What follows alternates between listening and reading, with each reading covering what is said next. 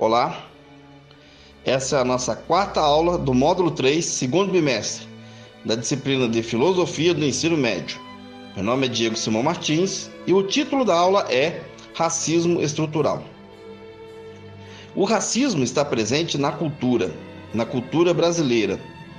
Nós somos marcadamente manchados por essa uh, estranha e horrorosa história da diferença e desigualdade entre brancos e negros. É, somente no censo de 2010 que a maioria da população brasileira se autodeclarou como negra, atingindo um percentual de 51 a 53%. É um marco bastante histórico, pois no, na pergunta do IBGE é uma pergunta bastante subjetiva e a pessoa se autodeclara branca ou negra. Então nós tivemos sempre no nosso país uma, uma uma população dividida e de pequena maioria, um pouco maior, mais que 50%, de negros, mas que nunca se viram como negro. Foi somente também na mesma década do ano de 2010 que tivemos o primeiro protagonista negro na novela. É, outras, outros fatos interessantes com respeito ao, ao, ao, ao tema desta aula Está o fato também de que apresentadores negros se intensificaram nos últimos, somente nos últimos anos. Tudo isso representa uma reviravolta, mas ainda há muito o que fazer. Quando falamos em racismo estrutural, nós estamos falando de dispositivos que estão na cultura e na mente popular que acabam reforçando a, a mentalidade da diferenciação entre brancos e negros ou também pessoas de, outras, de outra cor.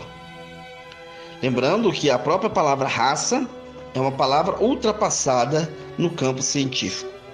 Nós, todos seres humanos, não somos divididos em raça. Pelo contrário, a espécie humana é uma única raça homogênea e heterogênea em sua diversidade genética, mas homogênea na sua capacidade intelectual, no modo de agir e produzir cultura. O ser humano, ele é um ser dotado de razão. E a razão é uma elaboração cultural. Por isso, o racismo estrutural é uma condenação e uma desproporcionalidade frente a pessoas que não têm nem sequer as mesmas oportunidades para se defenderem e depois são acusadas de fracas. Por exemplo, até pouco tempo atrás, o comércio exigia que as atendentes, né, as, a, o, o, comércio de, de, em geral, a, é, exigia no, no currículo das atendentes boa aparência. Qual o significado dessa expressão boa aparência? É justo exigir boa aparência? Quem é que define boa aparência? Veja que isso é um tipo de racismo estrutural. Outro exemplo de racismo estrutural é quando temos a famosa piada de negro ou piada de preto. Isso é horrível e devemos logo abandonar. Outro exemplo de racismo estrutural se presentifica na chamada mídia, como dissemos anteriormente. Eu fazia uma pesquisa muito interessante no ensino médio.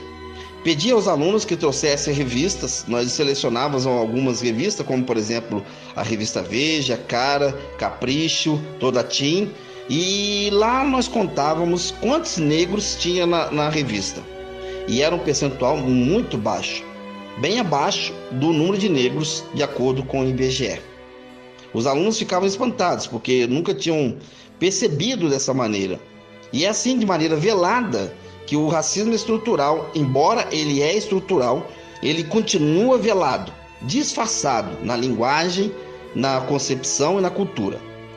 É, e somente conforme a crítica, o questionamento e a reflexão é capaz de nos conscientizar de atos e ações, é, mentalidades e valores que defendemos sem ao menos perceber.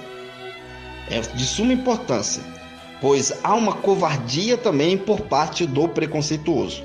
O preconceituoso, ele nunca se intitula como preconceituoso e racista. Pelo contrário, ele defende o racismo de forma bem velada, de forma singela e disfarçada, como quando não dissimulada. Então, estejam atentos, pois a dissimulação dos fatos pode esconder um grave, uma violência, chamado racismo estrutural.